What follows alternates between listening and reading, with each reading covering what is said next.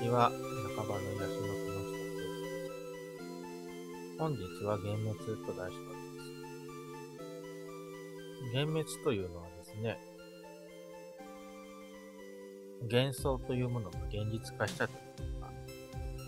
こう夢を失うというか、そういうところなんですね。まあ、人ってイメージの中にですけど、それが現実化したというか、思い描いていたり見劣りしてしまうとです、幻滅してしまうわけですね。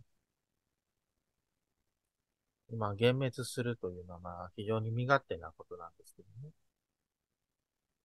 まあ、大阪万博とかも今、イメージの中です非常に豊かな万博だと言われていますよね。ただそれが実現可能なのか、実現する意味はあるのか、みたいなところになるまあその幻想の中だけで生きていられる業界っていうのはゲーム業界とかですかね。ゲーム業界でも実際にゲームを作るという作業は伴うんですけどね。でも実体を作るのに比べればコストはかかっていないわけですよね。まあ実体化するといえばだから展示会とかで一部そのゲームの情景を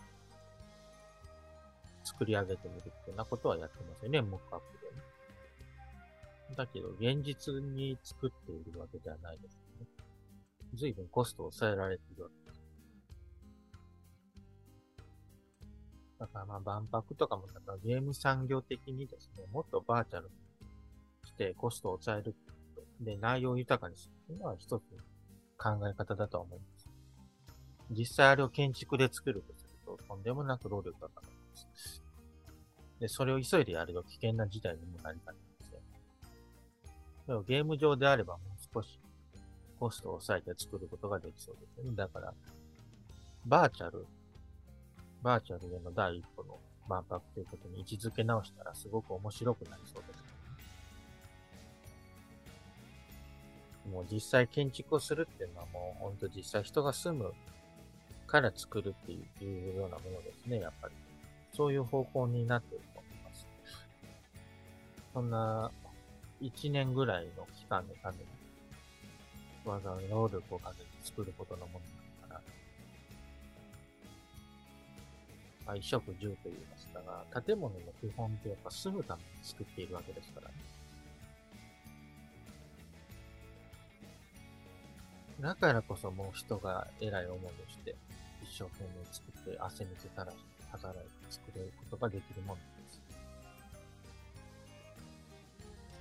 ほんと、建物ってね、あの、どれだけ労力がかかるかってことなんです。そしてね、やっぱり、図面でやっぱり大部分決まってしまうというところです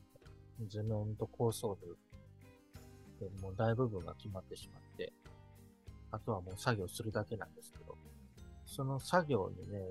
どれだけ労力を注いだかにね、実現する度合いが決まる、必要な労力をかけなければ、そ、そもそも危険な物件になってしまうんです。鉄管住宅になってしまって、住むだけでも危険になってしまう。ね、床が抜けたら大事故になってしまうんです。柱が倒れて、天井が降ってきたら圧迫死されてしまいます。まあ本当、住居はね、命がかかっているわけだからまあ、リアルとバーチャルね、現実と電子上のね、実在っていうのをこう、使い分けていくといいかなと思うんですけどね。もしそんな風にね、大阪万博が舵を切れたら、本当にね、あの、画期的かなと思います。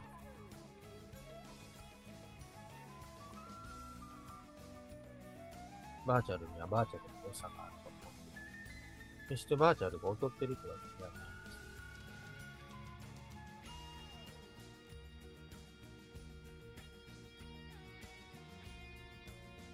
ま、本当にね、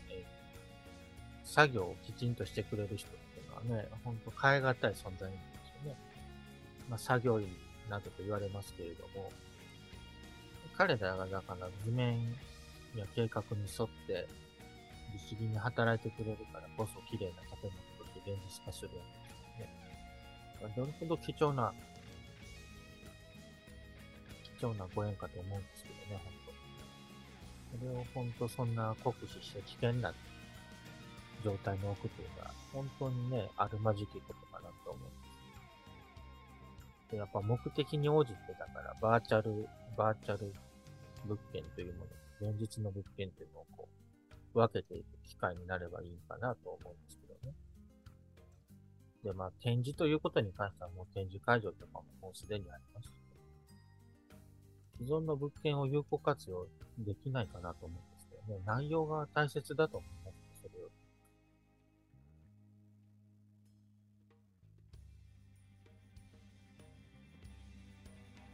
やっぱりね、ね、ラジオ局とかもそうですよね。内容が大事でね、器をいかにその放送だけを豊くしていて、入るものがなかったら、かなり寂しいものになりますね。コスト過剰になってしまいますしね。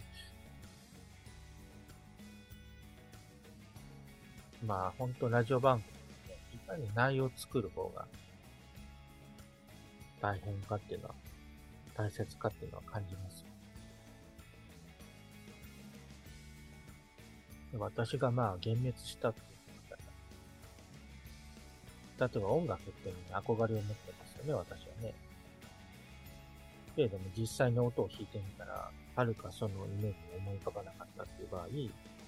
ああ、やらなきゃよかったな。でそれも現実、幻想です。あるいは陶芸家が実際陶芸を作っていて、満足いかないってこう壊してしまうっていうそうですね。幻滅するからです。まあ、建築でもそうですよね。建築模型を図図面まで書いてみて、まずその図面に書いたことを建築模型にしてみたところ、幻滅したっていうのもありそうですね。あれ、こんなんじゃなかったはずなんだとか、一生懸命模型を作った労力になるんだ。でも、模型を作る労力よりも実際建物を作る労力はもっと凄まじいです。で、まあ、それがまあ、大阪万博で起ころうとしてる。で、まあ、そのドローンでね、この大阪の街を飛びたいというのであったらね、あの、バーチャルでもいいと思うんですけどね。まあそんなにリアルを求めるんだったら、現実が反映されるような、リアルなバーチャルを作れば、それで大阪の街を飛びという、バーチャル、バーチャルドローンみたいな。作ってみたらね、面白そうだと思うんですけどね、私。リアルとバーチャル空間行き来ができるっていうなことができたらね、本当に面白いと思うんですよ。ね、その使い分けができたらね。で、これは厳密というものを回避する手段かもしれない。人間のイメージというものを逐一物質化していると多大なドルがかかるし、本当にでききるとは限らないわけですね。労力がたくさんかかるからですね。だったら、むしろイメージをバーチャルの方が実現しやすいというぐらいにしたらいいんで。だからバーチャル YouTuber って本当に画期的だなというところがあって、日本人的に豊かな想像力をね、割合低コストでね、それでも何百万もかかるんですけど、VTuber のものを作ったりとかするのは、けれども、それで本当コミュニティができてあったら、みんながそれでイメージ共有できてる。だからあれだけ人気が出てる。そういうものと使い分けをしていくと、もっと人間ってイメージを共有して集まることができるわけです。でそれは夢すというね、現実の、だから建造物でなくてもいいってことです。YouTube 上とか、そういった SNS 上でその、バーチャル物件、バーチャル人物を作ってですね、そこに集まるというものも全然いいと思うし、で、リアルと連接したければ、既存の物件とリンクをしていけばいい。その IT の技術を高めていくと面白そうです。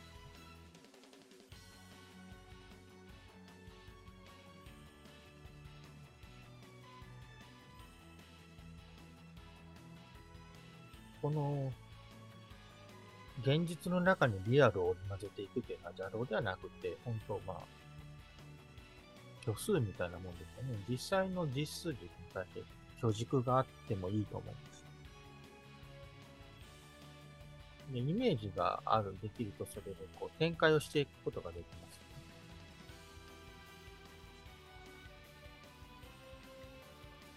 そういった、だからバーチャルというのは、現実をこう、展開、つまり、こう、回していくことができるように。そういったものなんだな、っていう実験ができたら、すごく面白そう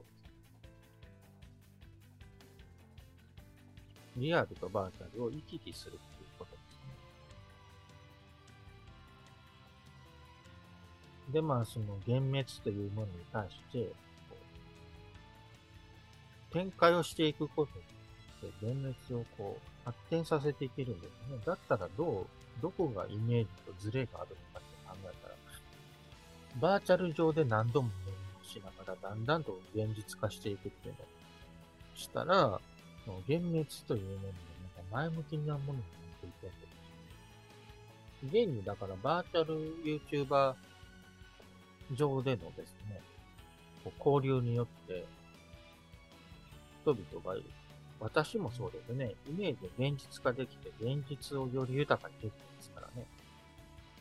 つまりは、バーチャルに虚数軸を通って、その、現実180度回転して、さらには、360度、元通りのところにこう還元してくれるわけですよね。経経験として持ち帰ってきてこれたら、現実が豊かになりますね。一回転してね。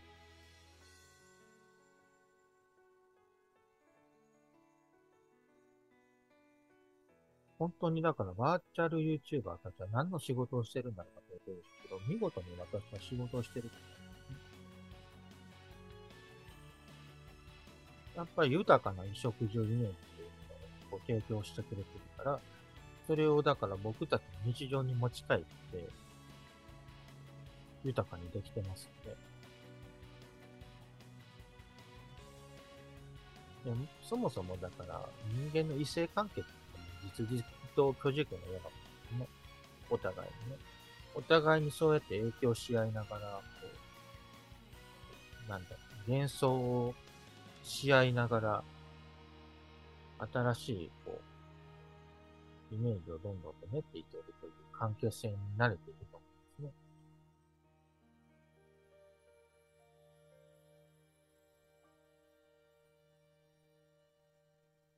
ね。実際だから高度経済成長期の建造物があれだけ出来上がったのは本当に見事なことだとは思うんです。ただ現実としてですね、あれから少子化も進みました。それから現に建物を使える建物がたくさんあるわけですよ。空き、空きが出ているぐらいなんで、で、設計という意味においてはリノベーションも設計でしたね。幻想と現実を埋め直すような再設計をすることによって物件を再利用できるというのもあります。だから大阪万博ということで言うと、メスにこだわらず、だから、大阪周辺のリノベーション物件を回っていくということでいいと思います。で、その中に、だから、バーチャルコンテンツというものを入れて、現実とリンクさせていって、こう、交差していくというですね。で、その幻想を現実に落とし込んでいくことができると思います。幻滅ということで立ち止まらずに、幻滅を通ってですね、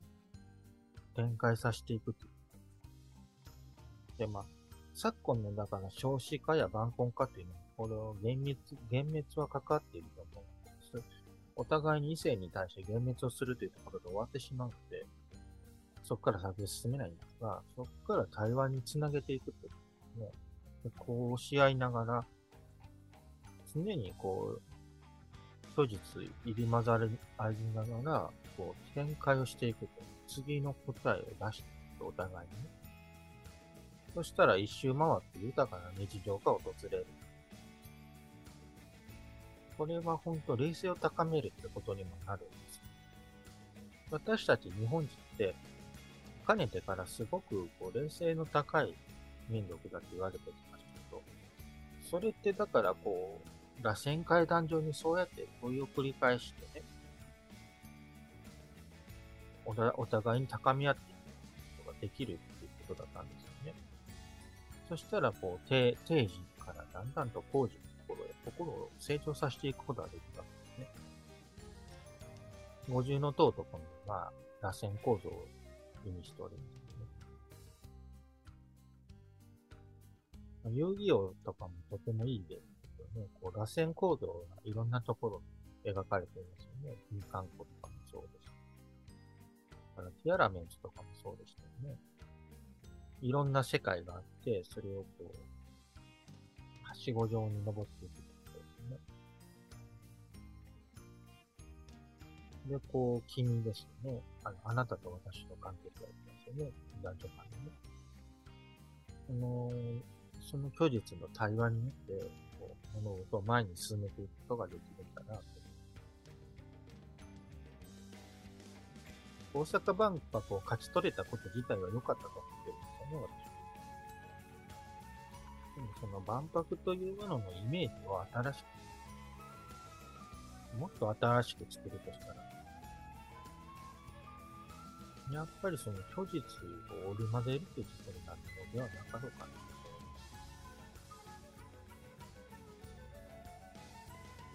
それができたらね、大阪やるな、日本やるなってだと思うんですけどね。これだけだから失われた30年が幻想の中に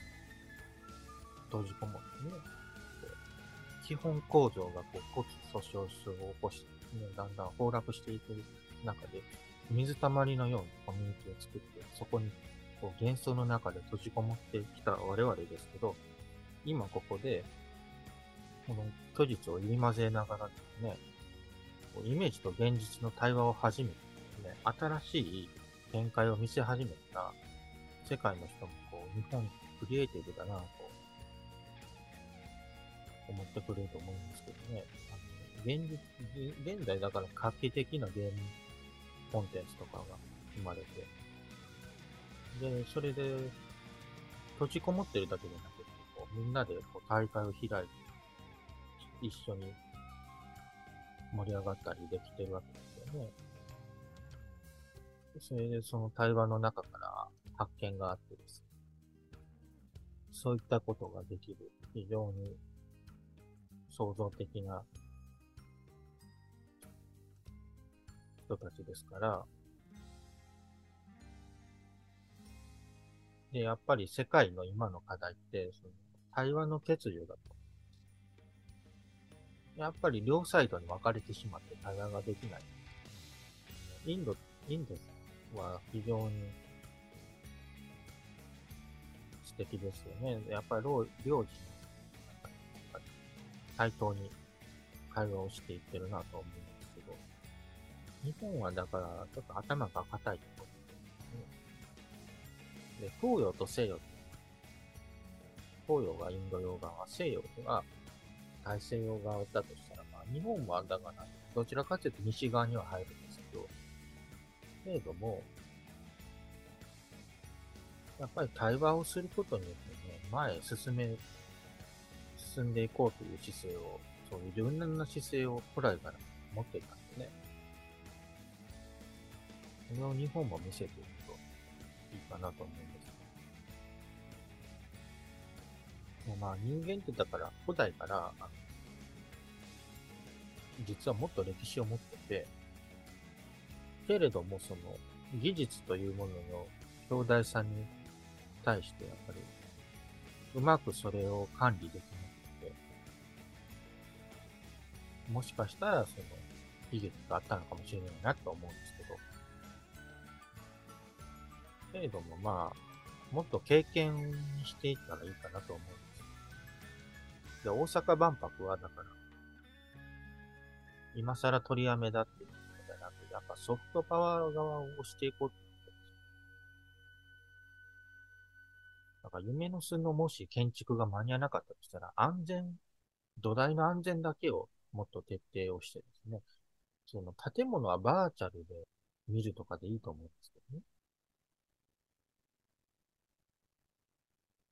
だから実際リアルに人々が集うとともにバーチャルでさらに何か、何かを見る。一緒に。で、そこで一緒にその共有することで気づきを得ていくといったような、そういったことができればいいですね。で、やっぱり、虚実の対話です。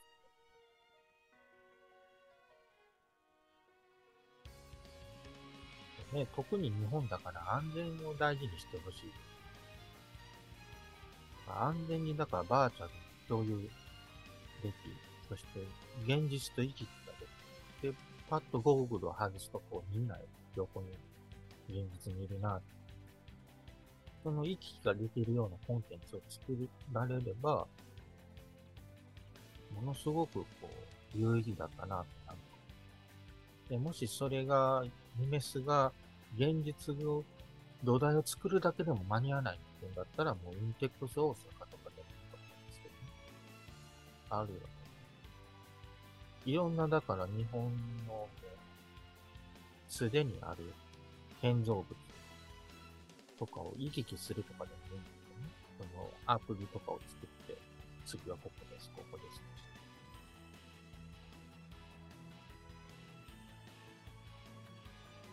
っぱりリアルと現実を行き来するというところだったんだな。特にインターネットの醍醐味ってそこで、常にリアルと、リアルとバーチャル行き来してることができるっていうのがインターネットの面白さなん夢の巣ではそれ言ってしまったことを、だからバーチャル上で実現をして、それを、それをリアルに引き出してくることができたら嘘をつかなかったってなるわけ。大阪の空を自由にドローン、ドローンタクシーで飛び回りますっていう意味を実現できるんですよ、実は。ドローンに、例えばドローンにカメラをつけて自由に操縦をして、それを VR ゴーグルをかぶって、例えばバカな。だから、バーチャルドローン、タクシーにしてしまえばいいわけですよね。だからタクシーというものを、実際に空飛ぶタクシーを作りきれないし、法的にも安全を確保しきれないのであったら、バーチャルタクシー、バーチャルの中でタクシーを動かすんですよね。で、実際のドローンというのは、カメラをつけた空撮ドローンでいいと思うんですよね。で、そのカメラをつけた空撮ドローンで大阪の空を飛ぶことによって、現実の大阪をこう、の夜景や景色というものを眺めながら、で、実際にその目的地まで行ければいいわけですね。で、目的地まで行くのは、タクシーでもいいと思うんですよね。あの、タクシーに乗って、それでその VR ゴーグルながら、バーチャルにこう飛行していってるように、バーチャルで見ながら、実はタクシーね、路上のタクシーで動いてるとかで見たり。路上のタクシーと同じだけの速度でしかだから、それだったら動けないもうだったら、空撮ドローンもその間とか、自由に、ね、見たいところへ空撮ドローン飛ばして、ね、飛ばしてもらって、それで大阪の見たいところを見ながら、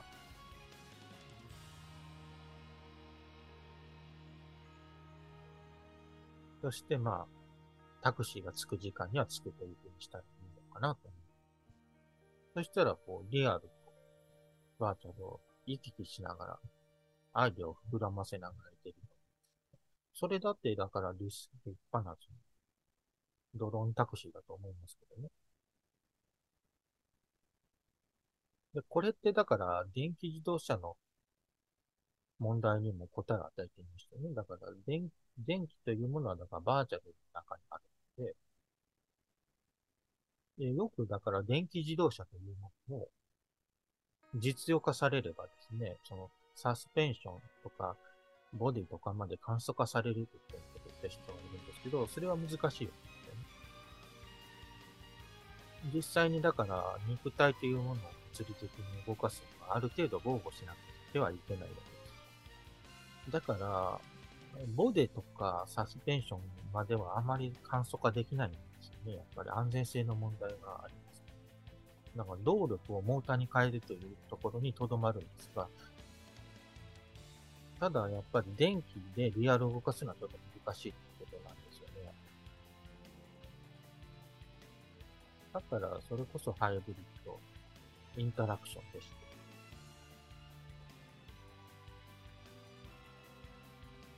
やっぱり内燃機関を使いつつ、だから電気を補助的に使うっていうハイブリッドっていうのがいいと思います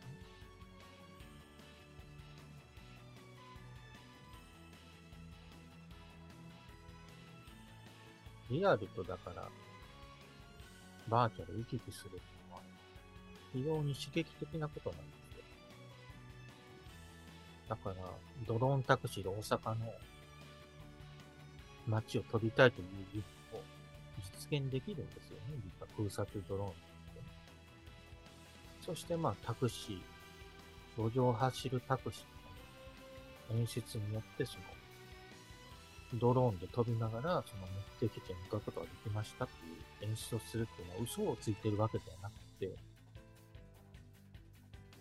実に意味のあるシナリオだと思うんですよね、それ。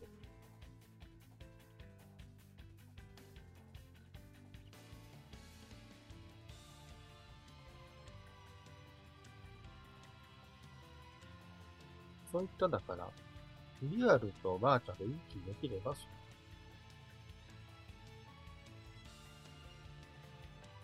晩婚化問題とか少子化問題にも対応できる。で、どちらかでなければならないっていう、だから。ところがやっぱり、どうも視野教室でですね、固定概念に取られてますよ。そこではやっぱりこの複素数というね、初歩的な概念で思い起こしていただき、ね、複素数平面というのは、えー虚実を行き来できますよね。そしてそれは円を描いています。で、その一連の気づきによって元の位置に戻ってくるということは、別段徒労ではなくて気づきを得ているというような、螺旋を描いているんだな、と思いがお分かりになるかと思い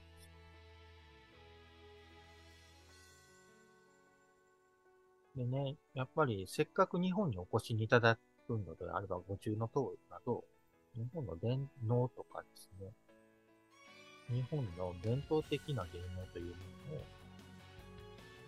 にも触れていただく。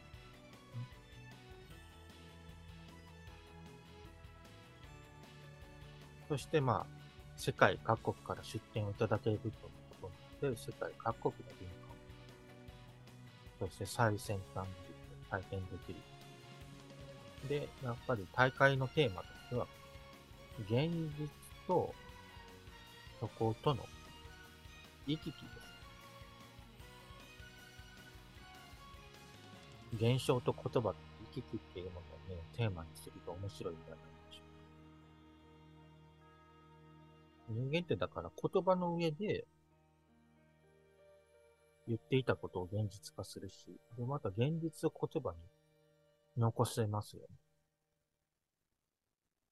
で言葉で残されたもの。例えば聖書などを読み返せば当時の情景を思い浮かべることができます。で、今に生かすことができるんですね。なので、これは言葉の構造とも言えるんですね。それを現在技術に展開をできたっていうそういう大阪万博になれればね、これほど嬉しいことはないのではないかなと思います。まあ、物事って、まあ、悲観的になりすぎてもいけないなっていうところはあります。なのでね、とても